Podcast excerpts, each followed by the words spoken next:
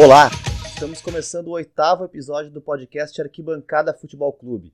Eu sou Gustavo Foster e estou mais uma vez na companhia dos meus amigos Rodrigo Quintana, Guilherme Nunes e José Patrício Romero para falar sobre o que aconteceu com a dupla Grenal. O Inter jogou como nunca contra o Boca, mas acabou perdendo como sempre. No fim de semana, ganhou do Botafogo no novo normal colorado, na marra. Já o Grêmio emendou dois empates e voltou a trazer dúvidas para o seu torcedor. O que aconteceu contra o Santos? Jean-Pierre joga na partida de volta? E sem o Jamp, o time consegue achar alternativas? No terceiro bloco a gente vai falar sobre a disputa do melhor do mundo, o sorteio da Champions e a seleção de todos os tempos da FIFA e o que mais aparecer. A Arquibancada FC fica disponível nas plataformas de streaming nas terças-feiras e está no Instagram em arquibancada FC. JP, o Inter, querendo ou não, enfileirou duas vitórias. Contra o Boca, a atuação até que foi surpreendente, mas contra o Boca o time já voltou àquele novo normal do Bumba Meu Boi, cruzamento na área e bundada do Patrick. Eu até percebi que no segundo tempo ele trocou o Lindoso e o Rodinei, né? Que, aliás, eu tinha dito que o Rodinei ia ser titular. Uh, tinha virado titular, inclusive, pelo Dourado e pelo Heitor. Tu acha que o Abel ele tá começando a achar a escalação dele ou tá perdido como sempre? Uh, boa noite, amigos. Satisfação estar com vocês novamente. Uh, sim, a princípio ele já achou a, a ele achou o time dele. Uh, é um time errado, mas ele achou. é um time que funciona de forma capenga, é um, é um time que apesar de ter apresentado um futebol razoável contra o Boca, uh, mas que na verdade fala mais sobre o Boca do que sobre o Inter, né? Uh, então é esse mesmo time que talvez futebol um pouco melhor contra o Boca uh, na Libertadores foi pressionado, foi de certa forma envolvido pelo Botafogo do professor Barroca em pleno Beira-Rio. Então, assim, eu. E tendo em vista, uh, usando aí o paralelo da Covid, né? Que é a média móvel dos últimos, das últimas semanas, uh, a tendência é que o que funcione mesmo, o que a realidade do Inter é essa de sábado, não é de quarta-feira. Com a. Como tu perguntou no, na tua pergunta inicial, a questão do, do time, se da escalação, é, ele achou, ele, ele, ele, ele acha que o Rodinei vai render mais que o Heitor, colocando Lindo uh, ao invés do Dourado vai ter uma, uma resposta melhor, que Marcos Guilherme uh, ao invés de Roberto dá resposta. No momento que o Abel encontra, uh, começa a, a mostrar o, o time ideal, o time que ele acha ideal, no momento que o Abel começa a mostrar suas armas, dá para se perceber que as armas não são das melhores, que o ideal dele é um time que não funciona e que possivelmente não vai funcionar. A gente está começando agora a ficar a, a, a depender das jogadas de, do Patrick. Uh, enquanto ele antes era, ele era um bom coadjuvante, agora está se tornando um protagonista do time e isso a gente já viu que não funciona né? Isso aconteceu na época do, do Odair, que quando depender de Edenilson, Patrick para serem protagonistas, o time não, não vai funcionar, ele vai, ser, vai ficar bem limitado. Então eles são bons coadjuvantes dentro de um esquema encaixado, bem aceitado, né? O que não está acontecendo agora. Então uh, não tenho lá grandes esperanças não, continuo pessimista. Sei que muita gente deu uma, passou a ficar um pouco mais esperançosa depois do jogo da semana passada. Mas ainda não tem nenhuma confiança nesse time. Pois é, Nunes, o, o Abel até ele falou no, agora no jogo contra o Botafogo que, a, que ele sentiu muita falta do Praxedes e tal, que o Praxedes era um cara importante pro, pro novo esquema dele. E, e, tem a ver com isso que o JP falou, né? De o, o Edenilson e o Patrick terem virado protagonistas e tal. Tu acha que essa. A, a, vitória, que no fim foi uma vitória contra o Boca, acabou sendo eliminado, mas ganhou. foi mais mérito do Inter ou foi demérito do Boca? Porque a gente falava até, né, durante o jogo que o Inter estava meio baseado no Patrick mesmo, jogando na, na força do Patrick e era isso. Salve pessoal, boa noite. Salve Quintaninha, derrotamos a Covid. Uh, cara, é um pouco as duas coisas, né? Assim, eu tenho muita dificuldade de, de conseguir fazer alguma avaliação sobre times argentinos, porque eles vêm de um país que leva a maior pandemia dos últimos 100 anos a sério. Então, o campeonato lá parou por muito mais tempo do que aqui. A galera voltou a treinar há dois meses e pouco, né? Tipo, o Lanús, quando eliminou o São Paulo, foi um vexame do São Paulo porque o Lanús estava voltando a jogar bola depois de nove, sei lá, oito meses parado. Então eu acho que é normal que esses times tenham dificuldades contra os times brasileiros, né? O River Plate uh, teve que parir uma bigorna para eliminar o Atlético Paranaense, que é um time horroroso, assim, né? Então eu acho que o sofrimento já estava um pouco previsto, sabe? Uh, fiquei negativamente impactado com algumas atuações individuais do Boca de uma galera que eu tenho em, em muito boa conta, tipo o Cárdenas, o, o Salve, eu acho que foram. O Salve até acho que foi um pouco melhorzinho no jogo da Bomboneira, mas assim, todo, todo mundo ali muito só querendo que acabasse de uma vez. E quando tomaram o gol também parecia que eles tinham certeza que ia passar nos pênaltis, assim, também não fizeram muita força para empatar. O que não quer dizer que o Inter não tenha também uh, jogado bem, assim, surpreendentemente bem.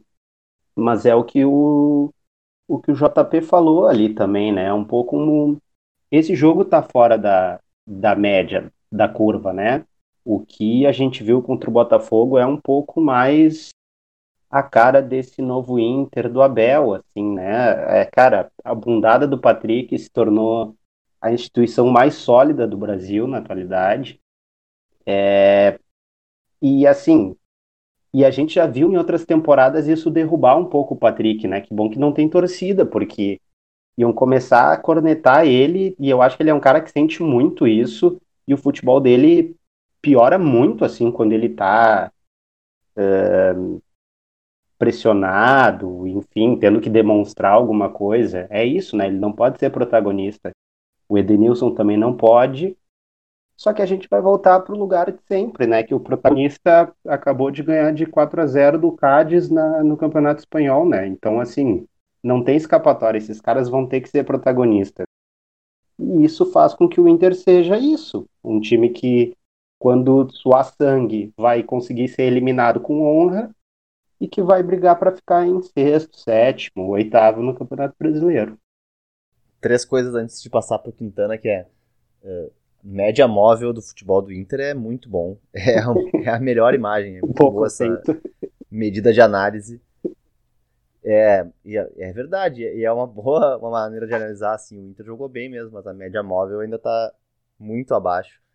A segunda é que o, a gente estava falando, hoje assistindo 15 minutos do jogo do Celta.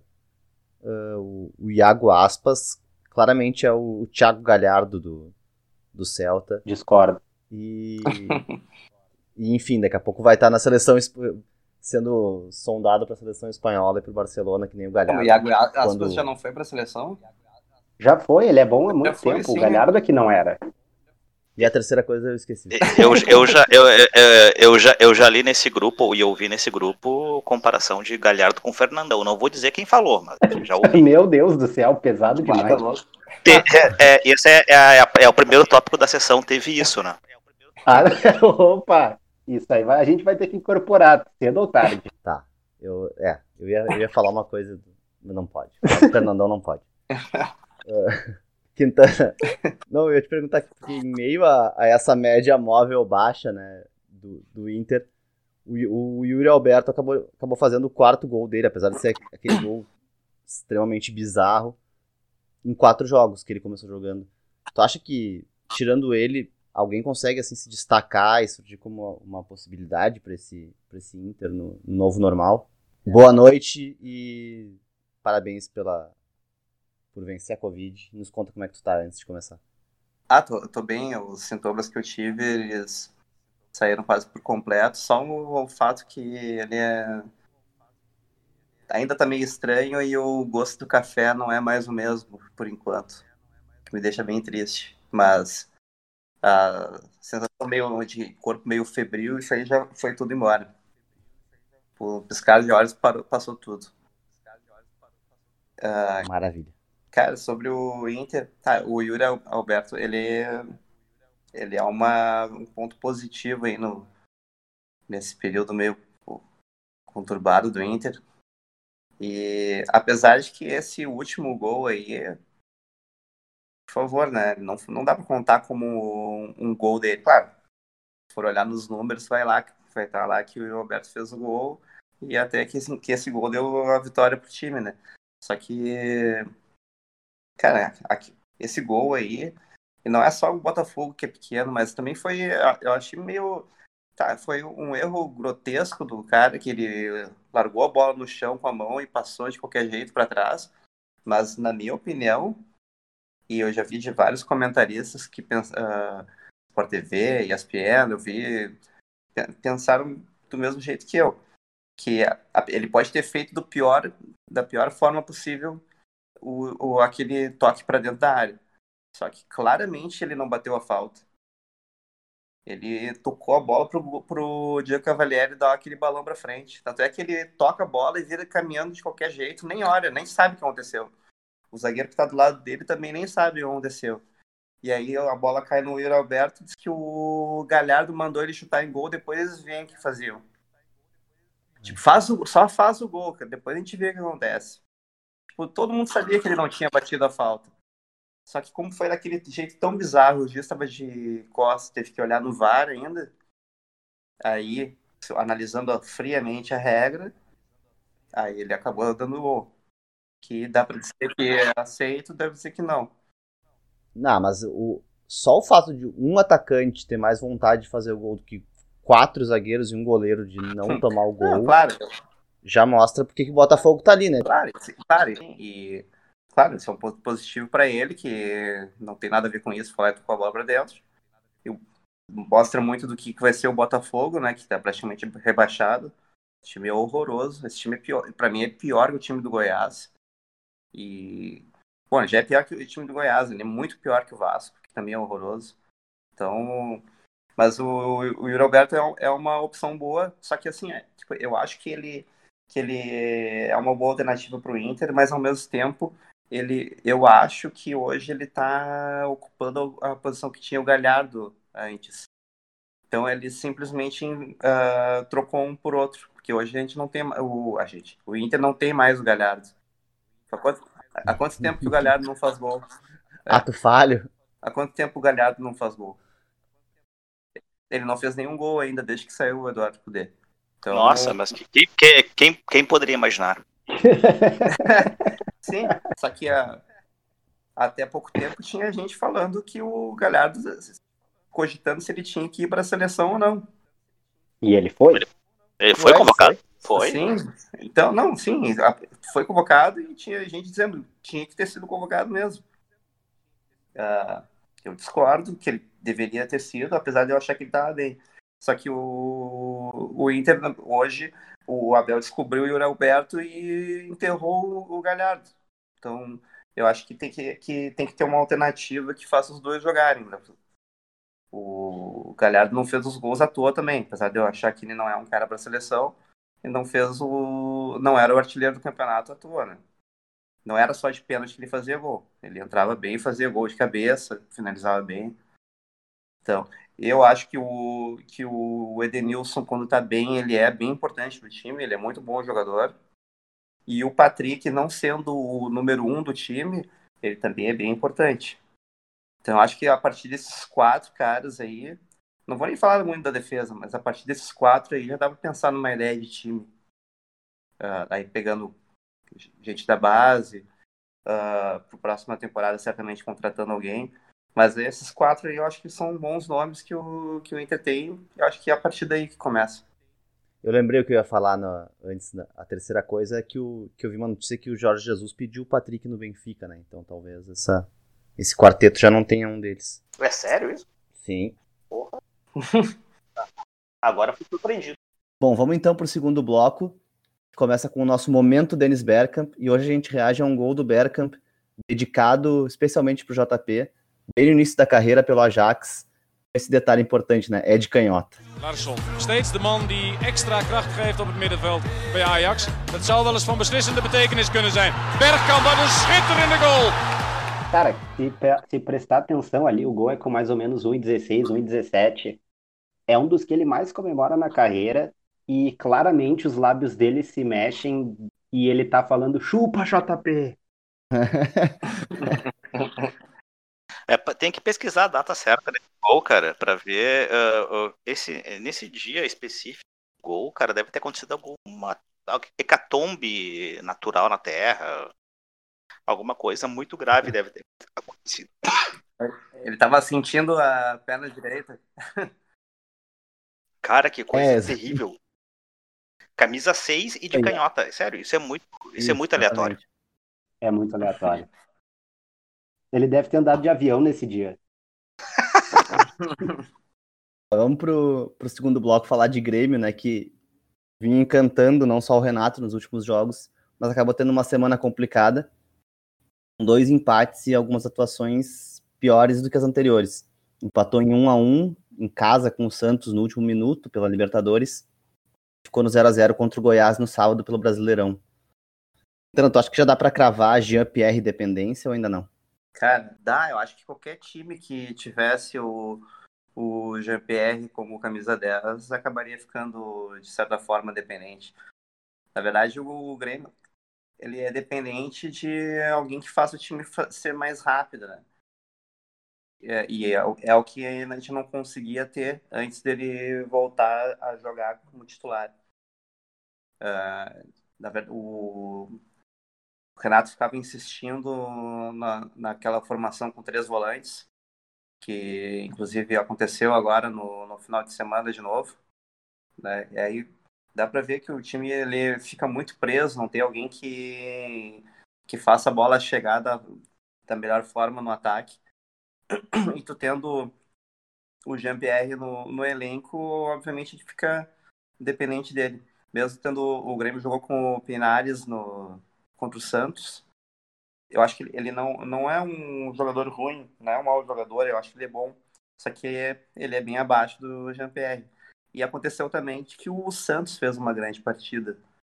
Então não dá para tirar o mérito do time que está do outro lado, né? Então, o Cuca armou bem o esquema, amarrou bem, marcou os principais pontos do Grêmio. E aí, tipo, alguns jogadores como o PP ou o Jogo Barbosa, que a gente espera bastante, que tem saída ali pela esquerda, uh, Luiz Fernando, todos eles tiveram partidas abaixo. Então, ajudou que o, não tinha o Jean-Pierre, mas eles também fizeram partidas abaixo do normal que eles poderiam ter tido uma resposta melhor mesmo com estando o Pinhares junto.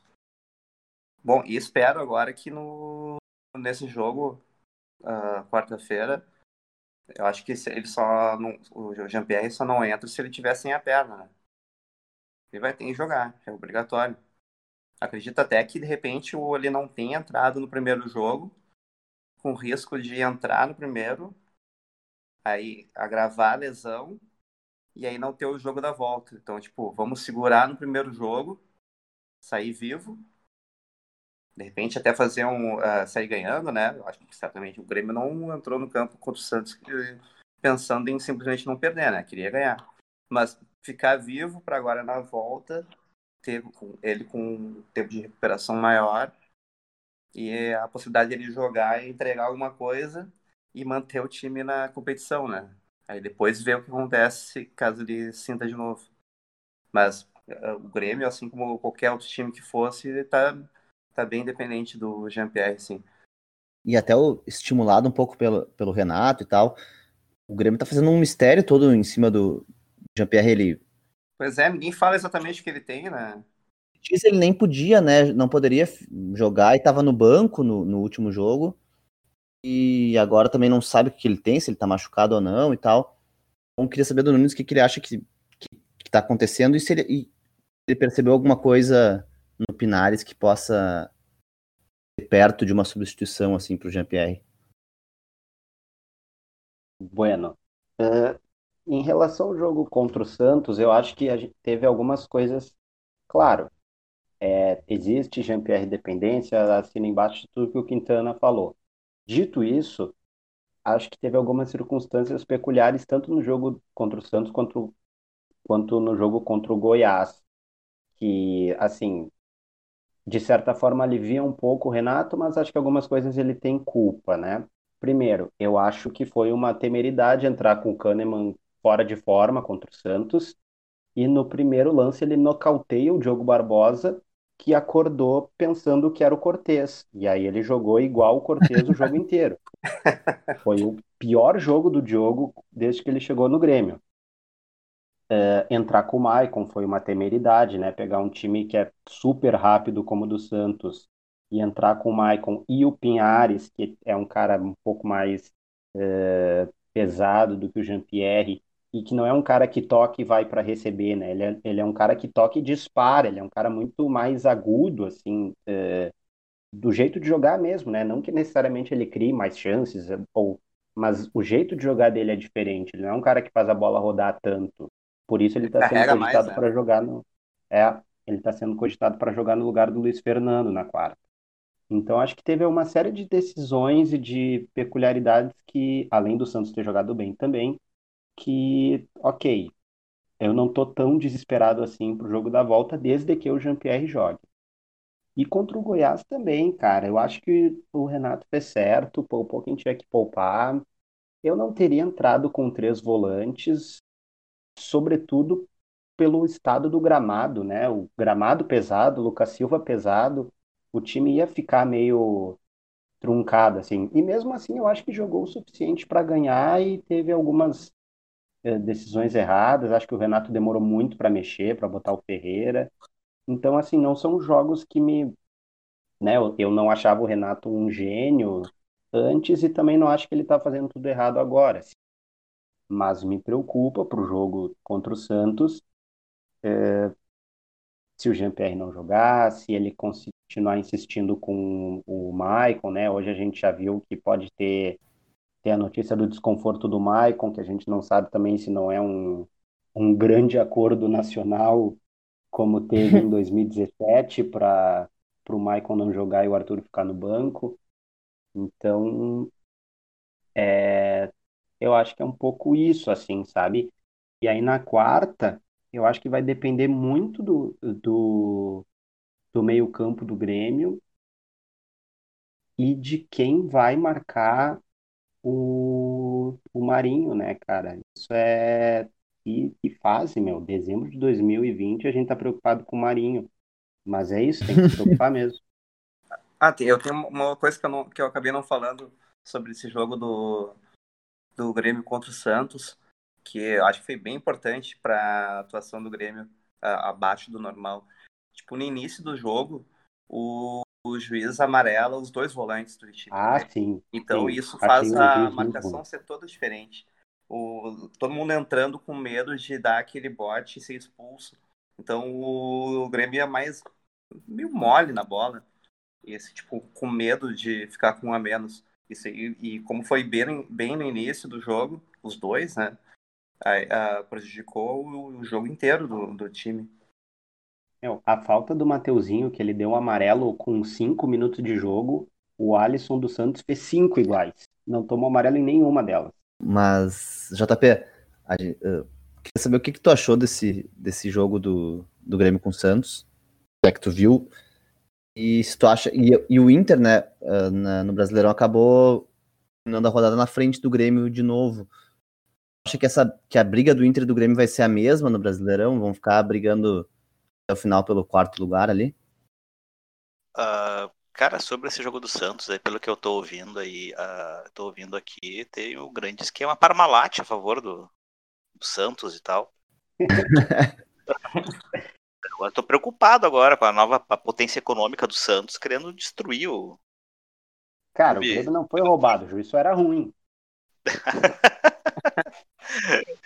Não, mas assim, uh, piadas à parte, cara, uh, eu acho que uh, o Grêmio entrou muito. Sério, foi muito ruim.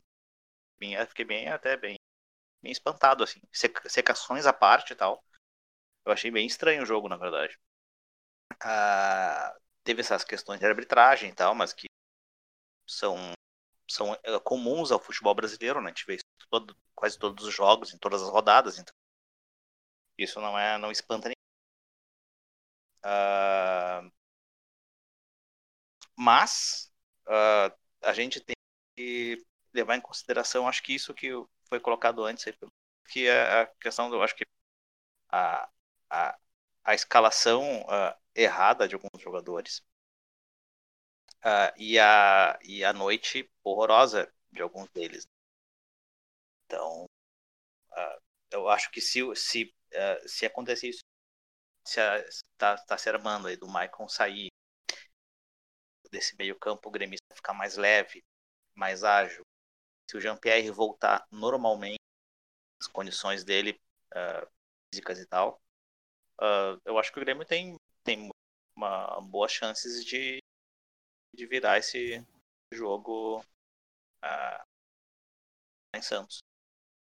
Então, acho se tudo acontecer de, for nesse caminho, os problemas o Grêmio não. Apesar de que o, o, o Santos, como eu tinha falado na passada, o Santos está jogando um futebol bem interessante, cara, com as peças limitadas que tem.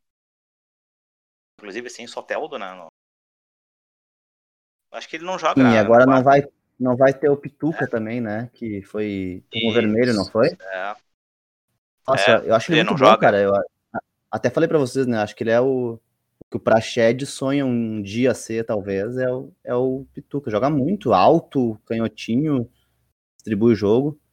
É, então assim, eu acho que e eu, eu acho que daí tipo, dá para ressaltar, inclusive, novamente o trabalho bem interessante que tá fazendo. Tá um trabalho bem consistente e tal, com as peças que tem, então acho que é, é, de se saudar esse trabalho. Em relação ao que falou do, do Inter Grêmio e tal, na mesma campeonato e tal, cara, não tem. Não, não, isso é uma. Acho isso é, serve para sei lá, para debates da Rádio Grenal ou da, ou da, ou da como é que é, do Fox, isso, programas da Fox e tal. Não tem como, cara. Tipo, o, o, o, Grêmio, óbvio que vai chegar na frente do Inter, ele tem muito mais time, mais capacidade. Uh, uh, a gente ainda continua ainda no, no esquema dos pontinhos para poder escapar da, do, do, do, rebaixamento. E, um otimismo contagiante. É, e assim, não tem, não tem, não, não tem como, cara. Sério, o, o Grêmio chegar na frente, atrás do Inter, cara, seria motivo de chamar o Renato para uma reunião, porque aí vai ser quase vexatório se isso acontecer. Tem condições. Esse, esse tipo de comparação é totalmente descabida e deixo aqui meu protesto quando esse tipo de assunto vira se torna pauta do programa.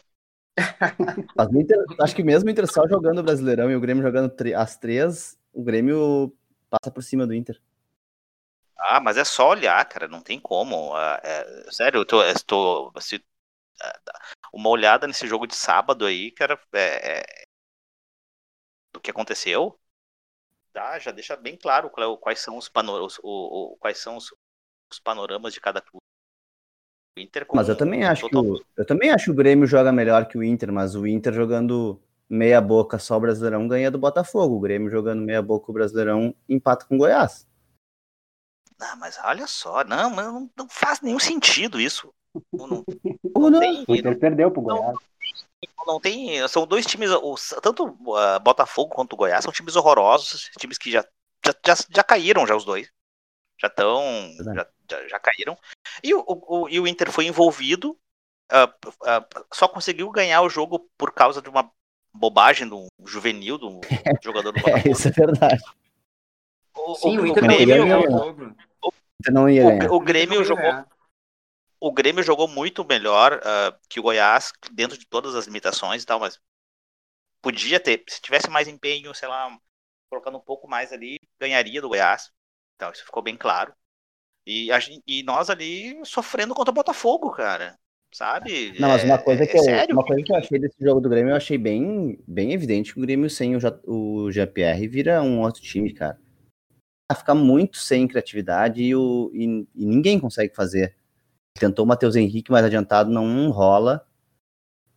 É difícil não, fazer gol sem, sem um cara armando o jogo ali. Eu, e eu, eu não sei o que aconteceu acho. com o Jean-Pierre, eu não sei se ele vai continuar jogando, não sei, não dá pra saber. É, essa é a grande dúvida, né? A, a, pelo que eu andei lendo e tal, e ouvindo, ele tá, ele tá concentrado, né? Ele vai viajar, inclusive, e tal.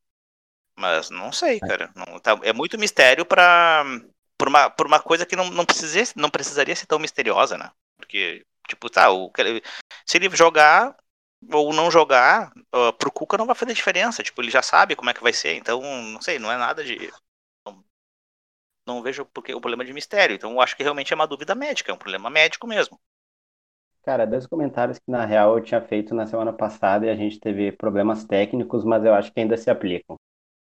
O primeiro é que, cara, não dá para levar a sério um lugar que considera o Cuca um bom técnico. Faz 20 anos que ele só treina time grande e ele fez três bons trabalhos. Então, assim, deixar, eu, deixar esse registro aqui. Olha, essa é, é uma média superior à maioria dos técnicos brasileiros, né? É, é, sim, exato. E, e assim, bom, não vou nem falar o resto, porque, enfim, não gosto do cu. Essa é a coisa um. A coisa dois é que na quarta-feira eu entraria com Darlan, Mateuzinho, Jamp, PP e Ferreira. E todos são da base. Tá? Então, tipo, quando eu digo que o Renato tem talvez a melhor condição de trabalho da uma das melhores da história do futebol brasileiro é isso. Ele não tem 200 milhões porque ele não precisa. Ele tem uma base muito surreal nessa década, assim, sabe, em termos de revelação. E o que eu tinha comentado na semana passada é que essa é uma diferença muito grande da base do Grêmio para o Inter, né? O Grêmio, há 10 anos atrás, mais ou menos, tentava compensar na base os títulos que ele não ganhava no profissional. Então, assim, eu fui em estádio e fiquei feliz na época vendo o Grêmio ser bicampeão brasileiro sub-20 com Mitchue, Busato, Newton, Bergson. Juntava todo mundo, não dava nada. Teve um ano que o Grêmio ganhou nos pênaltis, que o craque do Grêmio era um tal de Bruno Renan, que já estava vendido para o Vigia Real, que o Grêmio vendeu esse guri para comprar o Souza, do Paris Saint-Germain. Eu não sei quem que se deu pior nesse negócio, todo mundo perdeu. Talvez o Bruno Renan tenha se dado bem, porque Vigia Real parece um lugar simpático, mas assim, é um cara que se aposentou, não, assim não existe. Nenhum desses caras deu jogador. Quando o Grêmio parou com isso e começou a ter um plano de jogo, de time, de estrutura, o Grêmio começou a revelar um cara depois do outro. Vende um volante tocador de bola, tem o próximo. Vende um pontinha, tem o próximo. Um abraço pessoal da, da fábrica de ponta ali do grupo. É, é, é um depois do outro, cara. Sabe?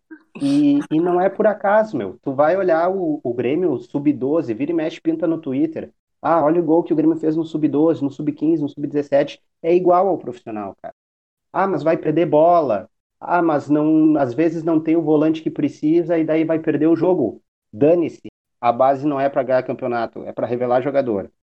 E o Inter não. O Inter, nesse tempo todo que está sem ganhar, tá levando vários campeonatos é, ganhou Copinha recentemente, Brasileiro Sub-20, etc, etc. E aí tu vai ver, e assim, ninguém vinga. É o Charles que está no Ceará, é o Dourado que não aconteceu, agora é o Praxedes, o Peglo, o Nonato, assim, ok, que é cedo, mas que é uns caras que não eles não sobem e todo mundo aponta o dedo e, pô, esse aí vai, sabe? não, não é uma ciência exata, mas, pô, quando o Jump subiu, todo mundo, esse cara é diferente. Ele, a gente não sabia que ele ia ser o absurdo que ele é, mas ele era um cara acima, né? Existe uma preocupação em formar e lapidar os caras que só quando tu abdica dessa mentalidade tosca de que precisa ser campeão na base, tu consegue aproveitar os caras. E até te contestar, mas fez uma, uma argumentação muito estruturada. Não tem como, né? Mas é que, é que essa, Concordo com tudo, mas, mas acho que não dá para tirar o mérito do Renato. Não dá. Aliás, até durante o, o jogo do Goiás, eu falei, né? Eu não tô tirando, que tá? o... Não, eu sei que tu não tá, mas é que joga a luz numa coisa e deixa a outra. ah, enfim, sem, sem ser dito, mas é que o Renato tem algo que pra mim é, tá- ah, acho que não é o ma- maior mérito dele, porque ele tem vários méritos, mas um dos méritos dele é, é a confiança que ele dá pra. Ele tem no mínimo 22 jogadores bons, isso ficou claro e é evidente. Ok, o Paulo Vitor não é o melhor, não é o melhor, o Bruno Cortez não é o melhor, Robinho, Pinares não são os melhores, ok. Mas ele tem 22 caras para fazer dois times, todos eles estão muito confiantes. O Ferreirinha era reserva do time reserva e entrou muito confiante. E não é todo técnico que deixaria o Ferreirinha tão à vontade assim, entende? Sendo reserva muito tempo, o Everton demorou para entrar, o Jean-Pierre, todo mundo, a gente mesmo questionava se não tinha uma briga entre o Jean-Pierre e o Renato, e todos esses caras entram e jogam bola. O Rodrigues, zagueiro, ele, ele tem muita habilidade em, em colocar esses caras e manter eles pilhados. É, é, cara, acho até que tem, mas não sei. Não sei o quanto não é questões acima dele também, sabe? Pode ser. Cara, eu acho que ah, sobre o que, tudo que foi falado aí, a única coisa que. Não a única coisa, mas a coisa interessante realmente é morar em Vija Real deve ser muito legal, cara. Agradável. É a ca- capital da laranja na Espanha. Pô, Tá tomando, tomando vinho, comendo um presunto espanhol, cara, sério. Aí o cara pode morrer em paz. Mesmo, men- mesmo, sendo, mesmo sendo um péssimo jogador. Aliás, onde, tu preferiria morar em Porto Alegre ou morar em Vigo, na Galícia? Ah, mas aí, aí lá eu encontraria meu, minha nova paixão.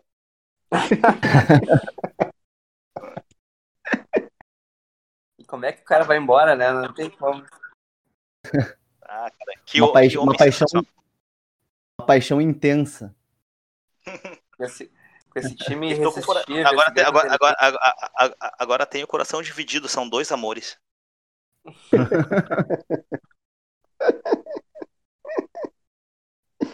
Eu quero ir pro, pro terceiro bloco. Só, eu falei que era a- aquele time dos sonhos, né? Que foi escolhido agora. Não, eu falei que era da FIFA, na verdade era da France Football. Eu queria. A gente tava comentando, eu queria já, já trazer essa discussão aqui pro podcast. Só escalar o time que a France Football escolheu como melhor. O time dos sonhos da bola de ouro, é isso. Os melhores de todos os tempos. Uma escalação seria o melhor time de todos os tempos. Lev Yashin no gol, Cafu, Beckenbauer e Maldini na zaga ou atrás, né? Na defesa. Chave, Mataus. Aí na frente, Maradona, Pelé, Messi, Cristiano Ronaldo e Ronaldo. O Nunes já deu uma cornetada antes nesse time. cara, Dois, é, é, dois meia, é, tu bota, quatro. tu, bo- tu bota isso na mão do Tite e o Pelé vai marcar lateral, né? Vai ser o falso Jorge Henrique. Mas assim. O famoso falso Jorge Henrique. É, é, cara, é que eu sou meio contra essas, assim, eu acho meio, meio besta, sabe? É, essas coisas de todos os tempos, porque tu compara coisas que eu acho que são incomparáveis e fica fazendo difícil. enjambre pra, pra caber todo mundo, tipo, ah, três zagueiros, daí um é o Cafu, sabe? Tipo, ah, tem quatro no meio, de um lado é o Maradona, do outro é o Pelé, tipo, uns troços que sei lá, o Pelé nunca jogou ali. Eu, eu fico meio de cara, assim, eu não, não curto essas. essa- Eu gosto de seleção do ano, seleção do campeonato. Da década é o meu limite, entendeu? Se passar Ah, eu- disso, eu- acho que já vira palhaçada. É, eu ia falar isso agora. Claro, óbvio que pra, pra questões assim, tipo, midiáticas e tal, e de, de conversa de boteco, eu acho que é legal, são legais essas eleições. Mas realmente, eu acho que tem que ficar, eu acho que ficando uma década já fica bem mais. Fica bem mais eh, plausível tu montar um time, né? Esse time aí que a, só tem craque e tal, mas, porra, não. não- cara, sério, eu não, não, não sei se sustenta por muito tempo. Ah, eu, eu acho que tipo, esse tipo de ah, time dos sonhos, do, ah, de toda a vida, de toda a história do futebol, cara, tu pode levar isso aí só como brincadeira mesmo. Tipo, ah, vou brincar aqui de como seria um time desse. E aí, óbvio que não vai ter ninguém que marque. Porque os caras assim vai botar o cara É, não, é- não é charmoso. Tipo, é, tipo um, dos zagueiros é o Maldini. Claro, o Maldini é o melhor zagueiro que eu vi jogar. Mas obviamente não é porque só porque ele marcava, porque ele saía jogando bem com os pés. Aí do outro lado é o, é o Cafu. Tá ligado? Uh, e aí no meio, no meio de campo, o único cara que teoricamente mar, marcado. Bom, tem o Matheus que é, acabou a carreira como líbero. Só que certamente eles estão olhando pro Matheus da camisa 10 da seleção de 90. Né? E, e aí o marcador é o Xavi. O Xavi é o criador do time da Espanha. Ninguém marca. Eu acho que é só pra. É, o, o, legal é tu, tu, não levar a sério. Tipo, mas botar ali no papel só pra brincar, eu acho bem legal ficar montando seleções assim. Se não, se não acharam, ah, claro, nessa, nesse clima de um pouco galhofa, mas Cafu ser o maior lateral direito de todos os tempos, acho um pouco exagerado. Não acho. E, e Matheus acho um pouco exagerado também, não? Acho. Sim. Cara, não é o, o melhor volante né? possível. É, mas aqui é difícil, né? É Pelé, Maradona. É. E, talvez o Ronaldo ache um pouco exagerado também. É.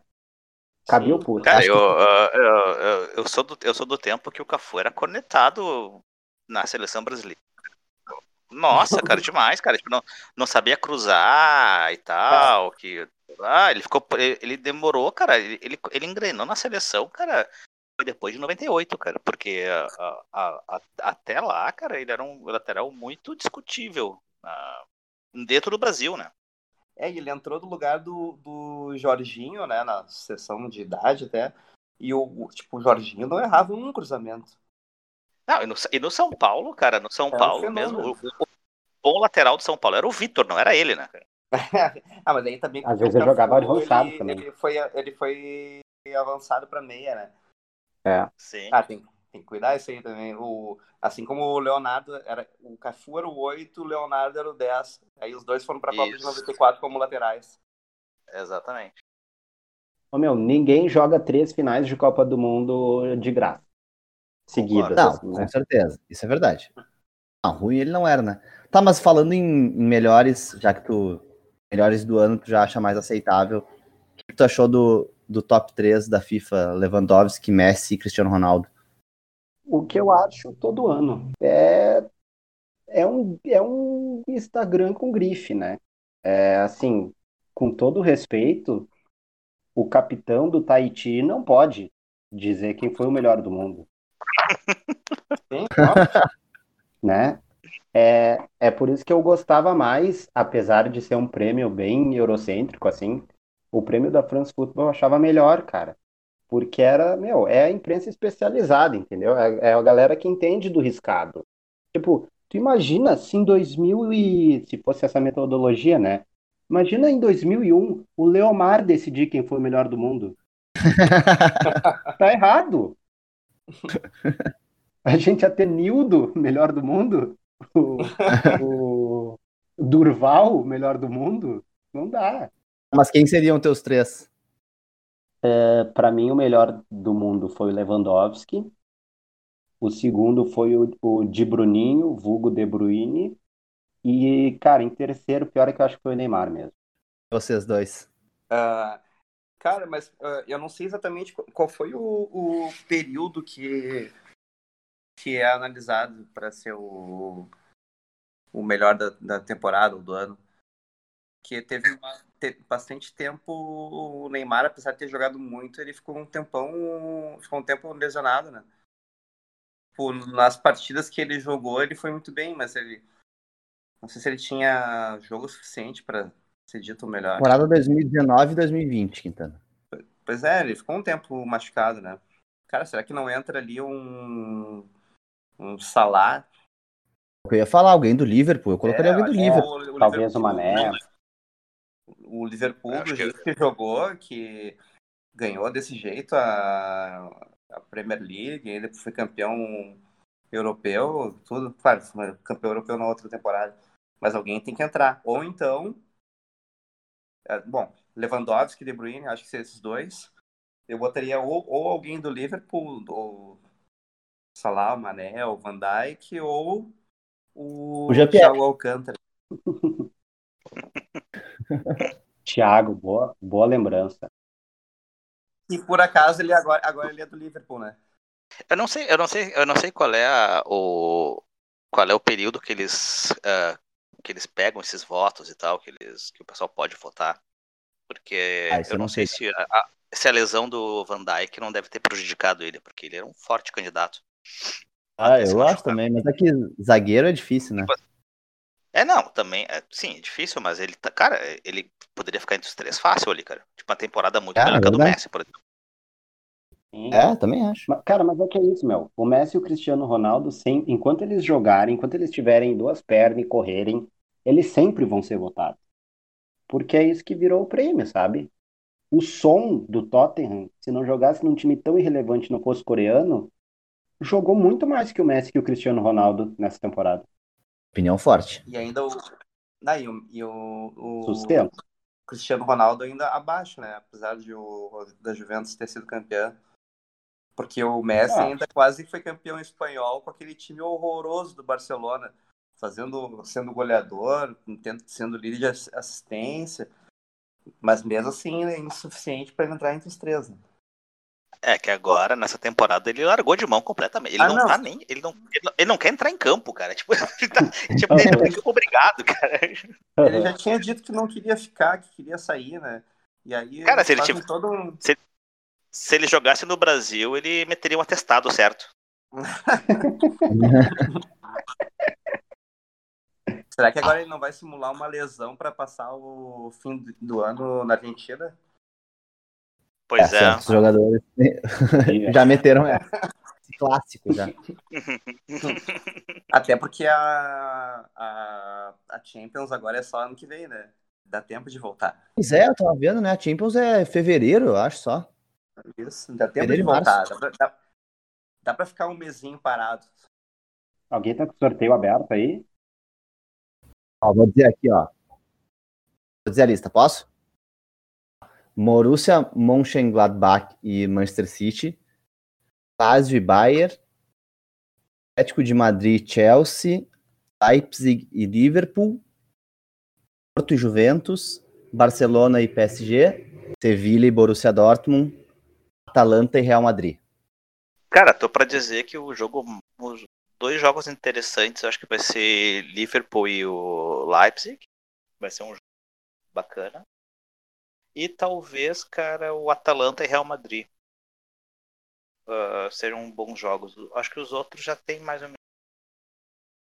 Ah, o, Atlético, o Atlético de Madrid e Chelsea acho que fica meio indefinido, na verdade. Acho que é um bom confronto, né? Bem, Acho que É, são um esses aí confronto mesmo. Bem, bem equilibrado, mas assim, tipo, de jogos bons, assim, eu acho que, tipo, é, de qualidade, eu acho o Liverpool e Leipzig e o Madrid e Atalanta. Assim, o... Ah, talvez até PSG e Barça seja um jogo bom, só que o... O confronto eu acho que é um dos mais... É, é o mais desequilibrado. Incrível, né? Ah, tu ima- tu imagina o, o Barcelona ser eliminado com uma goleada de novo? Pois é, cara. grande. A chance existe. Sim, o... o PSG é um time que faz muito gol, né, cara? Sei lá, Ele Tá jogando, tá jogando bem, cara. bem perigoso. Cara, acho que o Mönchengladbach vai, vai fazer frente com o City. Pode Eu ser. acho que é uma é um acho que os times alemães de maneira geral já já entenderam o guardiolismo e conseguem se portar bem contra. Acho que vai ser bem difícil assim do do City passar, não vai ter essa moleza que estão achando. E, e assim, parabéns pro Shakhtar, né? Conseguiu ganhar duas vezes do Real Madrid na fase de grupos e ser eliminado. É, é, é um negócio Kai, tu Cara, viu o pior que eles. Eles come- comemoraram, né, cara? Pois é, derrota- o entendi. contra, o... contra a Inter? sim. Eles ficaram só se segurando e achando ótimo que iam pra Liga Europa. Sim. Sim. Só que eles não são Sevilha, né? Claro, né? Agora eles vão pra Liga Europa com a pretensão de ser campeões, né? Da Champions League, com todo respeito, não tem como. Eu falar que me decep- decepcionei com o garoto Tyson. Me Mas são o que- completas, mas eu o acho que que, o que me decepcionou bastante foi o Lukaku e o Lautaro. É, Ah, Ah, o Lukaku, Lukaku realmente. e o Lukaku fez a proeza de tirar um gol, né?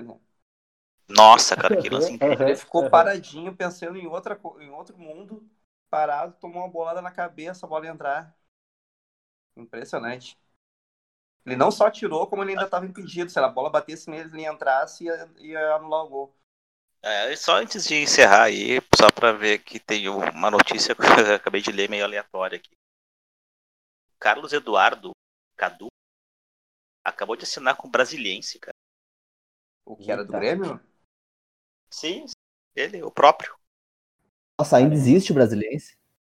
Não, Brasiliense e, tá, e tá nas finais da Série D.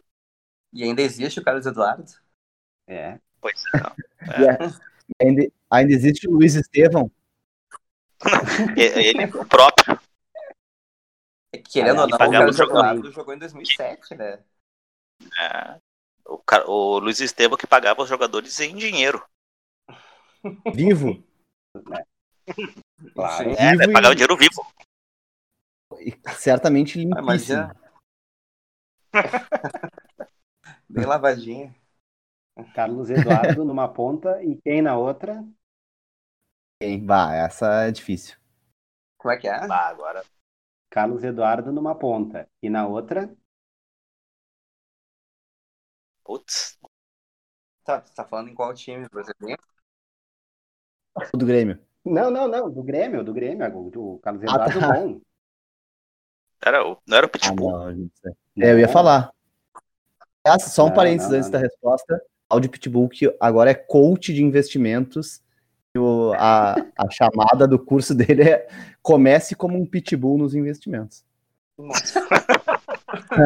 Pô, o momento de visto é real. Encontrei ele uma vez na, na rodoviária de Florianópolis. teve, isso, teve isso também. Caraca. Mas quem era o ataque? Mas Da- o ataque, o ataque do Grêmio não era, não era Carlos Eduardo e Tuta? É, mas assim, jogava ah, os três alinhados atrás do Tuta. O Tcheco por dentro, Diego Carlos Souza. Eduardo de um lado e o Diego Souza do outro. Ah, tá. A resposta era o Diego Souza. Souza? Isso. Aham. Ah, tá. Não, beleza. É que eu não, eu não, não enxerguei ele como ponta, mas. Sim, sim. Ele era desse time aí. É que ele era tipo o Ramiro, assim, ele voltava Isso, bastante. isso, isso. Aham.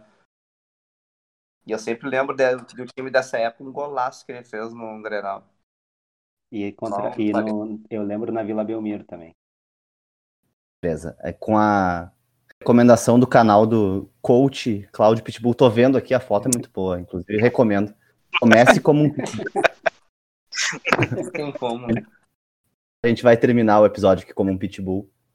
Dizendo que a gente. Galera, deixa eu só, não, deixa eu só fazer um momento Maguila também, que semana passada Ah, manda, manda. zica. Mandar um abraço pro Lucas Figueiredo, meu amigão assim de longa data, faz muito tempo que não vejo, ele tá acompanhando direto, comenta comigo, dá sugestão, dá critica, dá risada. Então um abraço para ele. E também ficar o registro, né, o Marcelo Veiga, técnico de futebol, lembro dele no Bragantino e não lembrava, mas estava no Inter, campeão da Copa do Brasil, eh, acabou de falecer de Covid, né? Parece que ainda tem essa tal de Covid por aí. E o Lucha foi pro. foi internado em um estado meio preocupante, Não, qual, né? É a segunda, é a segunda infecção dele, né, cara? É, que tá começando a ser mais comum, né? Tá começando a aparecer mais a infecção É, porque na reincidente. verdade, como, os- como o tempo tá passando, estão aparecendo esses casos que até então não se sabia. É. É. Enfim, por isso que a gente tá gravando aí por. Mas Porque é essas, que essas pro- esses problemas gente. técnicos são, né? Justificáveis. isso. Beleza?